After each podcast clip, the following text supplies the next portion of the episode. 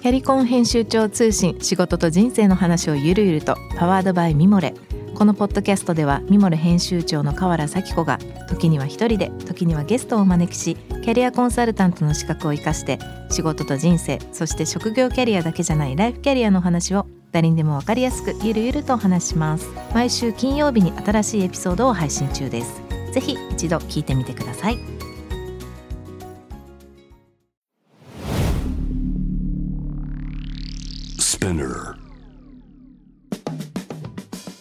ナビゲーター中道大輔です。Vision to the Future is Forbes Japan。このポッドキャストは、物、こと、人の魅力を引き出すことで、日本のカルチャーの価値を再定義し、世界と共有するコミュニティプログラムです。Forbes Japan Web とは記事として連動し、音声ではスピナーを通じて主要リスニングサービスにてお聞きいただきます。Forbes Japan Web は概要欄から、概要欄のリンクからチェックしてください。フォーブジャパンウェブは概要欄のリンクからチェックしてください。番組のツイッター、インスタグラムアカウントは PTTF アンダーバーコミュニティです。ぜひそちらの方のフォローもお願いいたします。えー、それではですね、前回に引き続き山本亮さんをお迎えしてお届けしたいと思います。えー、前回、このそうですね、会社のこと、今のプロジェクトのことをこうなんだろう、根本的なコンセプトみたいなことをね、いろいろ教えてもらったんですけど、うんうん、今回まあそうですね、そもそも僕はこの、山本さんにお話をお聞きしたいと思った一番の理由は、まあ実は僕らも自分たち、まあ僕たちの授業って大きく言うと2つあって、うんうん。あのまあ、今まで自分たちの経験をベースにしたこうクライアントサポートしてブランドを作っていくあの、ブランドを作ったりブランドコミュニケーションするクライアントサポートする事業ともう一つ自分たちのブランドもあのやっていかなきゃいけないということで、うん、そのブランド、自分たちのブランドの一つが、実は緑茶のブランドなんですね。え。ー、アラウンドティーっていうブランドをやってまして、うん、で、まあ、そもそも、ちょっと状態僕の話先にすると、うん、そもそもこれはあの僕とあの僕のパートのユーゴっていうやつがいて、うん、彼もともとカルティアのジャパンにのコミュニケーションやってて、うん、カルティアのアメリカのヘッドやって今日本で一緒にやってるんですけど、僕らのそのスタートポイントってこう、二つあって、まあ、一つは、うん、まあ結局、まあ、僕も彼も緑茶含めお茶が全体的に好きで、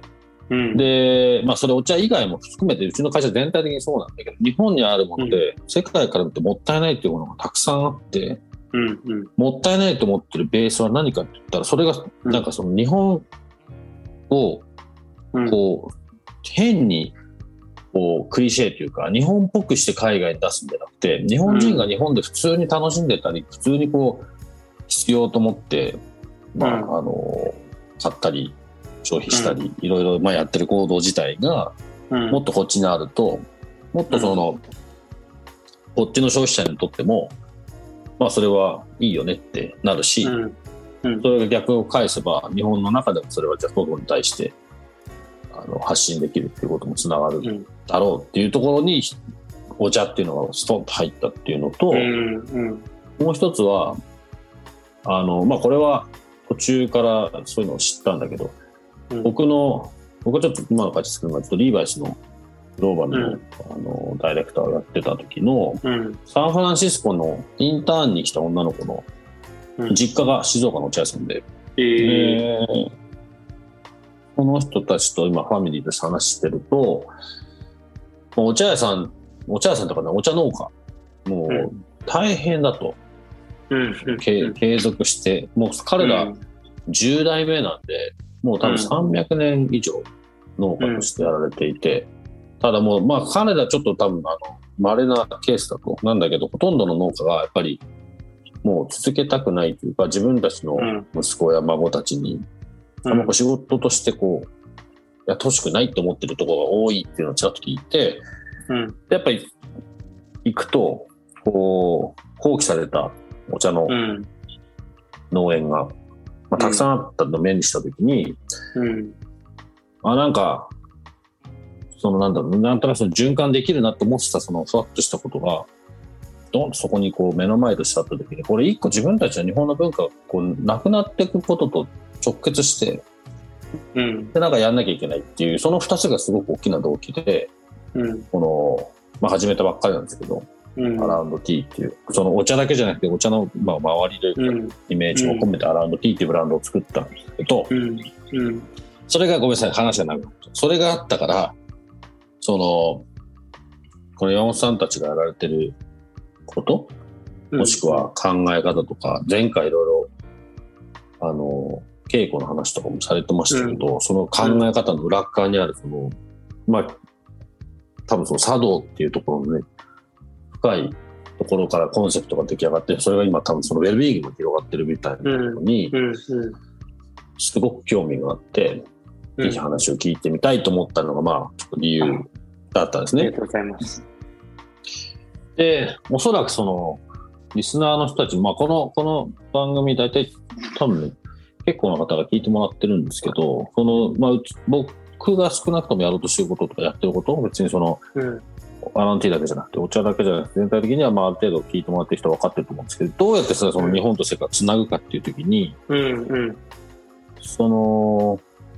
先週もちょっと教育の話になりましたけど、その、コンセプト的に考えてることがどういうふうにちゃんと世界につながっていくかっていうところの、うん、こう接点をどう作れるか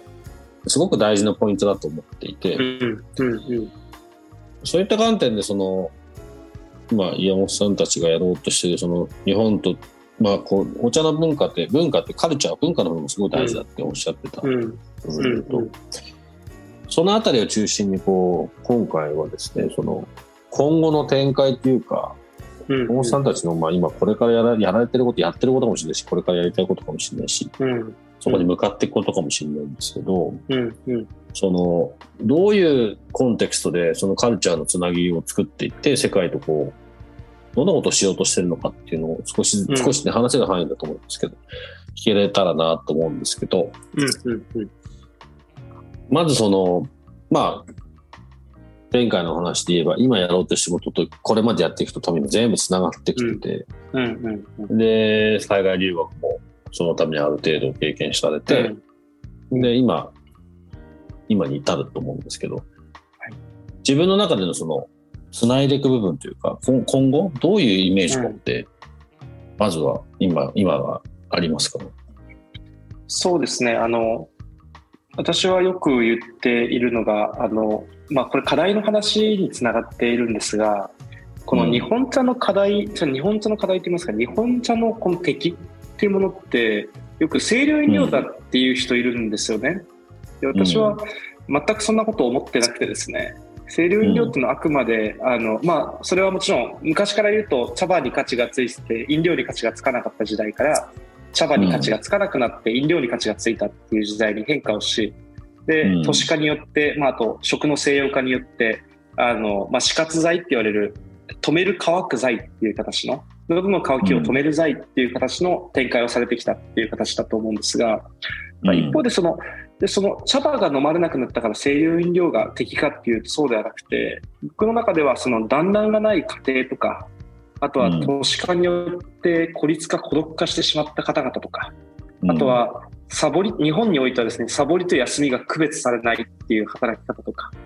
うん、あとはなんか美、さっきもあのあおっしゃってたと思うんですけど、あの美意識とか価値観、どういう人生を歩めば自分はあの良しとするのかというところとかの価値観が全体的に不足してるんじゃないかなと思っていて、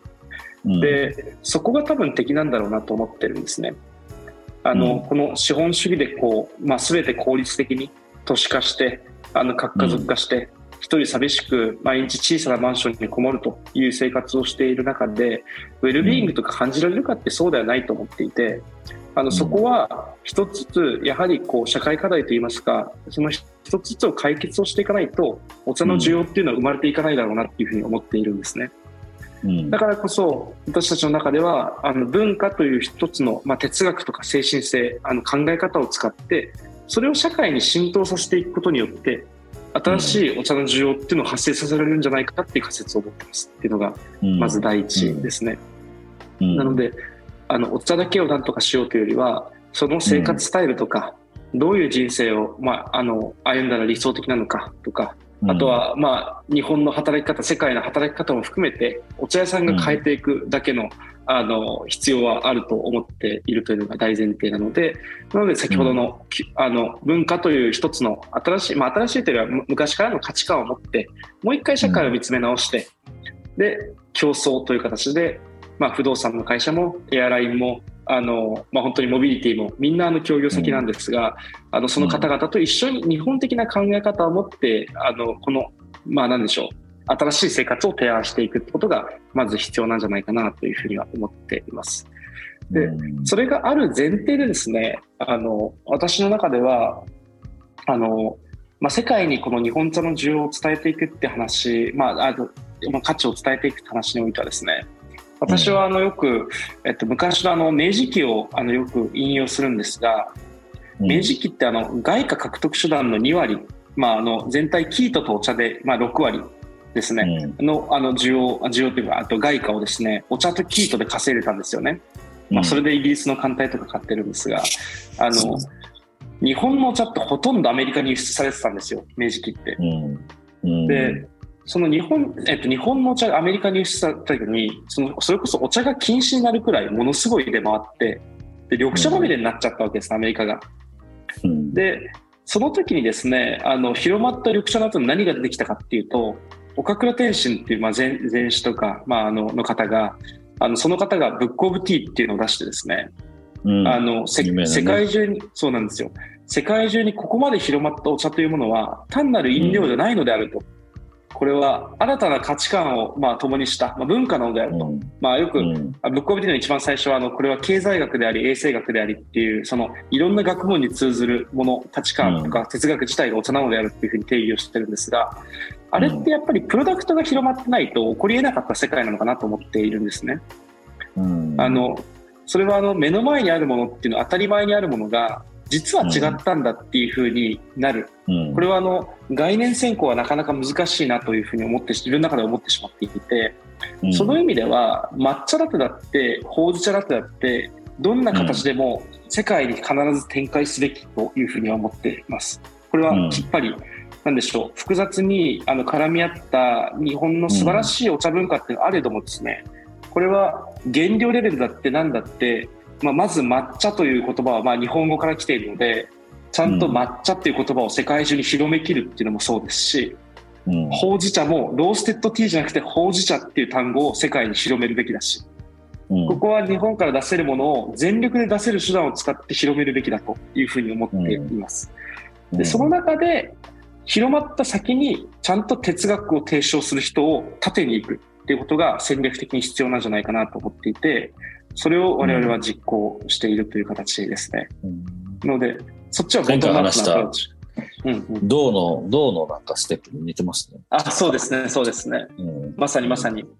あの、稽古場、今やってる稽古場は本当にエグゼクティブ向けの非公開クローズドのあの話になってきてしまってるので、これは社会を、時代を作る方々がその精神性を持って戦いに行く。これ松下幸之助みたいな世界観ですね。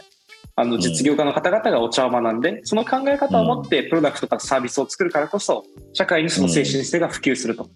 まあ、あの、スティーブ・ジョブズが禅の考えを持ってアップルを作るみたいな話ですね。うん、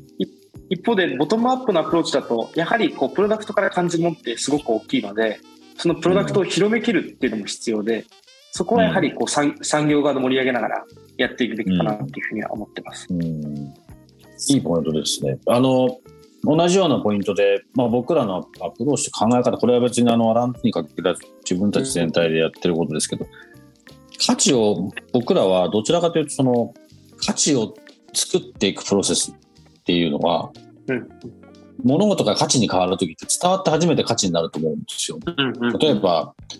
今山本さんおっしゃった例えば抹茶っていうことも今例えばロンドンの抹茶ってもう大体みんなあなんか多分みんな抹茶抹茶ってなんかみんな分かってて、うんうん、まあ、僕らの問題はその抹茶がほとんど日本製じゃないっていうところだったんだけど、うん、えっ、ー、と、まあ、これはこのお茶に限らずいろんなものが、うん、あの今の山本さんの話に乗っかっていくとベースとしてある程度ある例えばお茶だったらグリーンティーだったら、その明治期例えばそれはもうあったはずなんですここに、世の中世界。でそれがなんかいつの間にかふわっとしててなくなっててで抹茶みたいなことになって別に抹茶っていうのは日本っていうところと別に何のひこう紐付きもなくて抹茶として存在してるみたいな。でこれって、僕の言ってたもったいないと思ってることの、そのうんドンピシャでつながってることでこれはもう全て全てその根源が日本人が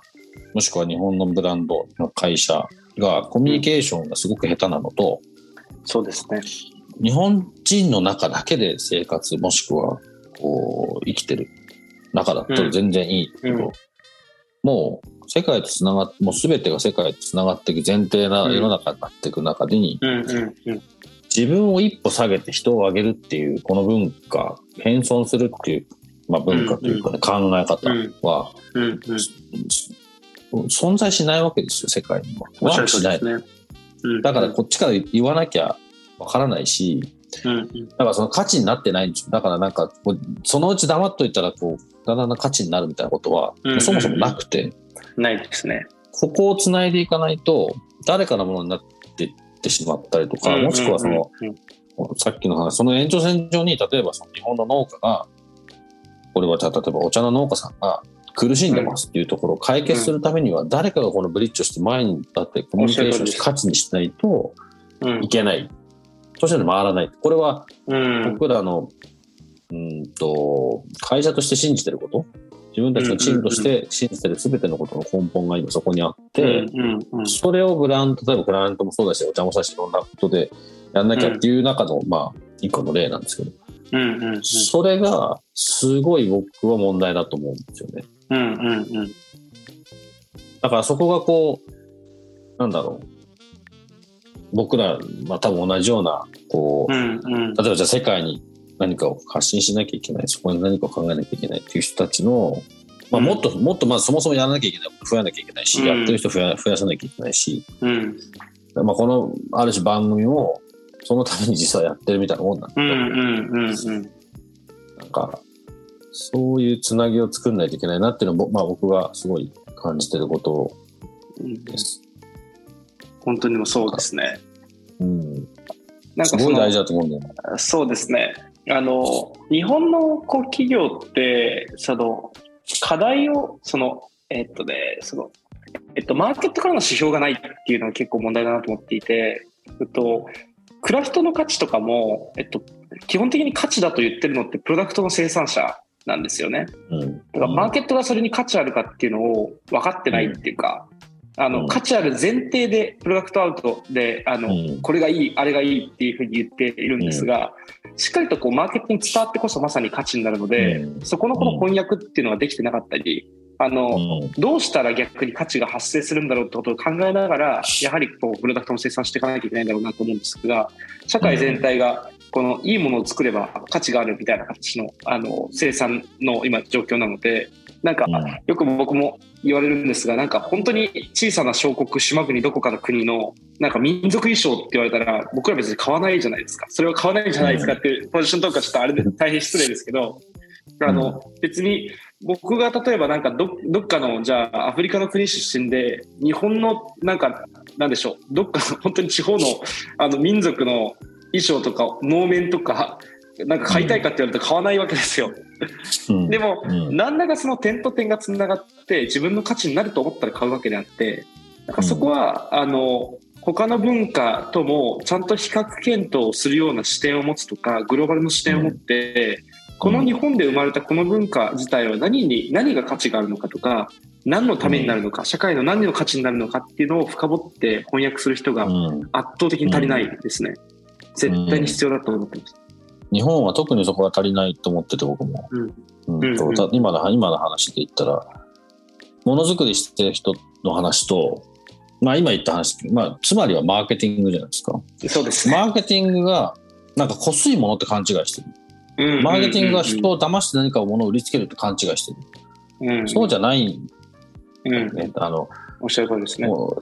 まあ、例えばだけど、ステークホルダーもいれば、シェアホルダーもいるし、プロフィットもあれば、ちゃんとしたビジネスエシックもあるし、いろんなこうつながりがあって、初めて世の中もう回ってて、ちょっと前までは、もうプロフィットドリブンでなんかこう、全部後ろ無視してやるみたいな、そんな資本主義もあったけど、もう今絶対そんなことないし、そうですね。全てがちゃんとこうバランスがよく、お互いのこときちんとバランスを考えだ、だからこそウェルビーイングみたいな世界があって、うんうんうん、そこに対しての話だから、ウィンウィンなんだよね、結局やんなきゃいけないことって、全てがウィンウィンウィンというか。だから、山本さんも言ってる通りで、物作ればいい、ものいいものを作れば売れるなんてもう、そんなことは全然なくて、もういい、例えば made in、例えばリーバイスの時メイドインチャイナのデニムと、メイドインジャパンのデニムが、どう違うんだって、物見た時になんか何も分かんないわけですよ、もう。それぐらい、例えば中国なんかは、この30年、いろんなところに投資を日本なんかでよっぽどしてるから、うん、そのそれなりのものを作れるんですね。ただそこに対しても,、もうちょっと後ろの話がちゃんとつながると、うん、あ、やっぱこう違いがあるんだよねっていうところに、こうそこはやっぱ、やっぱ物だけ見ちゃわからないんだよね。うんうんうんうん、そこのコミュニケーションがすごく大事だったりとか、前回の就職試験じゃないけど、みんな同じところから出な、うん、出れ出れないとか出たくないとか出方を知らないというか、まあ、多分全部つながってるんですよね、きっと。うんうんうん、番組も通してもそうだし、こう例えばじゃあ僕ら今日こうやって会って話をして、お茶っていう一つの共通項があって、まあ、多分全然その深みは僕とその全然違うし、 profession と expertise が全然違うけど、ただ、なんかそういう一個一個個々にやるんじゃなくて、なんかこの、例えばお茶にしてもそうだし、う Vision to the Future って考えてるその、じゃあ日本と世界でもっとつなごうよって言ってるこの collective が、いろんなことやってる人たちをもっともっとこう、うん、なんだろう、つながって大きな力にしていかないと、多分日本変わらないんだろうなっていうのは、すごい思うんですよね。変えないと将来なくなっちゃって、この、僕今14歳と13歳の息子たちがこっちの学校行ってるんですけど、うん、彼らが日本人として今後僕が経験してきた日本人の良さみたいなものをそのまま継承していくには彼らが。自分たちがこの、うん、この自分たちの時期に日本というものをもう少し戻しとかないと、戻すというか、こう、ベースを作っておかないと、うん、なんか忘れられちゃうんだろうな、世界から日本って思っていや、間違いないですね。うん。その危機感がすごい強い、強い。です。今やらないとまずい、まずいよねっていう。うん。これなんか日本的な価値観っていうのって、その息子さんたちのお話もそうだと思うんですが、あの、日本に帰ってきて、例えばお茶習わせたいとかですね、華道を習わせたいっていう話をしたとしても、ほとんどやっぱり明治期以降にできているこのお茶とかっていうものって礼法作法なんですよね。うん、なのでなんか例えば畳のここ踏んじゃダメとか、うん、その正座しなさいとか、うん、そういった話から入るっていうのが、まあ、学校茶道とか、まあ、学校にこう普及したり花嫁修行って形で普及した結果礼法になっちゃったんですよね。でも、ももともとお茶なんてこの教育的な話じゃなくてあの、一つの飲食様式なだけなんですよ。まああの飲食の中からあのもてなしを見出したりそれこそ精神性を見出したりあの、季節感を見出したりっていう話の人をどうもてなすのかみたいな話の中で生まれてきた概念ではあるのでなんかもっと、なんかそのお茶に触れるっていうか文化に触れる？あのそれはただただ作法マナーを学ぶ教室ってわけじゃなくてその分からないかもしれないけれどもその本質に触れるっていう体験がもっと社会の中で溢れてくるとすごくいい社会になりそうだなと思っていてなんかそれにはもうちょっと抜本的な改革がもう一回今の時期に必要なんじゃないかなっていうふうに思ってます。そうだよね。そのさっきのその銅の話で形から入っていくっていうのとちょっともしかしたら麻薬の話なのかもしれないけど、うんうん、形から入らなきゃいけないっていうこう僕もイメージがすごく強くて、こうすごいその時点でものすごい高い壁がこう勝手にセットされてるんだよね。そう。その今人みたいななんかこう何かしちゃいけないってことが先にあって、うん、なんか根本的ななんかもっとその普通のそのそうなんだろうなお茶を飲むっていう行動に対しての楽しみみたいなものがあんまりこう前に出てきてない気がするのは、まあ例えばそう、ね、僕らのアラウンドティーとして考えていることは、すっごいわかりやすく言うと、サードウェブコーヒーのお茶番みたいなことのイメージが近くて、音楽とかアートとか、うん、なんかそそういうのの横に、じゃカップがあって、コーヒーじゃなくてお茶でいいじゃんみたいな、ね、なんかそういう入り口の作り方って、で、まあ、そその、なんか入り口を別に変えて、要するに、足の仕方と変えて、ただ行き着くところが一緒であれば、結局生産者の人からすると、そのお茶が飲まれて生産さできて、ちゃんとその、ね、お金が回ってって、その需要の作り方を変えるっていう、その、なんかそのイメージがすごく、まあ、僕らはちょっと近くて、うん、おっしゃる通りですね。その、そのなんか壁を下げればいいっていうもんじゃないんだと思うんだけど、うん。だから、なんか、そうそういうのもあってもいいかなっていうのは。いや、でもそれはあの、うん、お茶に限らず、お茶に限らずだけど、いろんなこと、日本って結構こうじゃなきゃダメみたいな先に来るから、うんうんうん。黒いスーツ着てないと面接行けないとかさ、さっきの話もそうだけど、そう多分全部そうだと思うんだよね。それがすごい窮屈で、うんうん、最近のコロナもそうだけど、いまだにみんな多分マスクしてて、してますね。もうなんか政府がいいよって言わないとできないとかね、自分で判断すりゃいいじゃんとか思うことも多分たくさんあるし、うん、それがね、まあいい時もあれば悪い時もあるただ結構悪い時の方が目立っちゃってるのが、うん、個人的にはすごい気になってるし課題だと思ってる。うんうんうんうんもう自分があの型を好きだったからこそあのその価値を理解しながら、うん、でもそうじゃないよねっていうのも分かるので、あの、うん、そこはあの僕らのお稽古場とかももう若手がみんな集まって起業家実業家みんな集まってみんなワイワイしながらみんなで一緒に勉強していく勉強していく一緒に学んでいくんですけどあの、本当に全く違った世界が存在するのであのぜひ日本いらした時に来てください。うん、ああぜひぜひ行かせてください。あの今単純に2週間だけこっちに来てるだけなんでわかりました来月は帰りますんでぜひお誘いさせてください。いろいろと教えてください僕も。じゃあ前回からねあの2回にわたっていろいろとお話聞かせてもらいました。どうもありがとうございました。なんかちょっとまだまだ足りない感じはしますけどまたぜひ日本でよろしくお願いします。はい、どうもありがとうございました。楽しかったです。楽しかったです。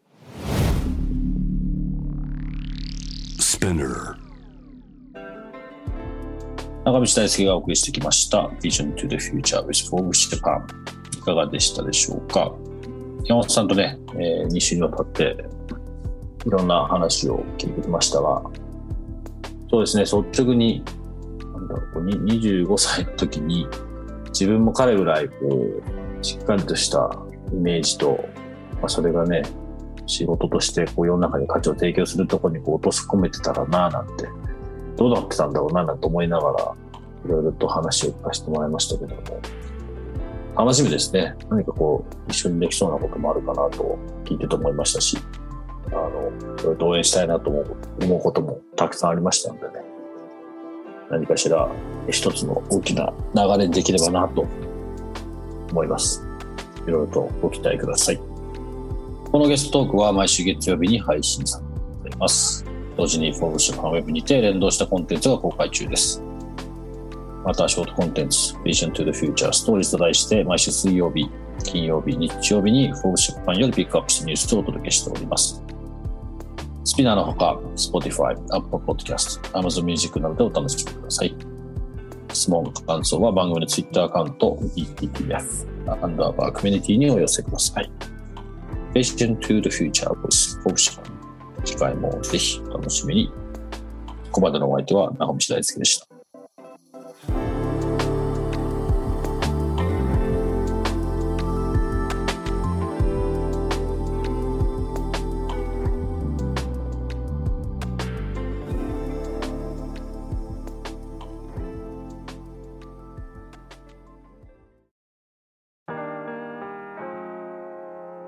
家の神崎めぐみと編集者の大森洋子でお届けする雑談ポッドキャストウォンと私のお名前なんての？ふと私って誰なんだ？と自分がぐらついてしまうそんなあなたと毎日を楽しくするサバイバル術を一緒に考えていきます。ウォンとは毎週水曜日朝5時に配信。ぜひお聞きのプラットフォームでフォローしてください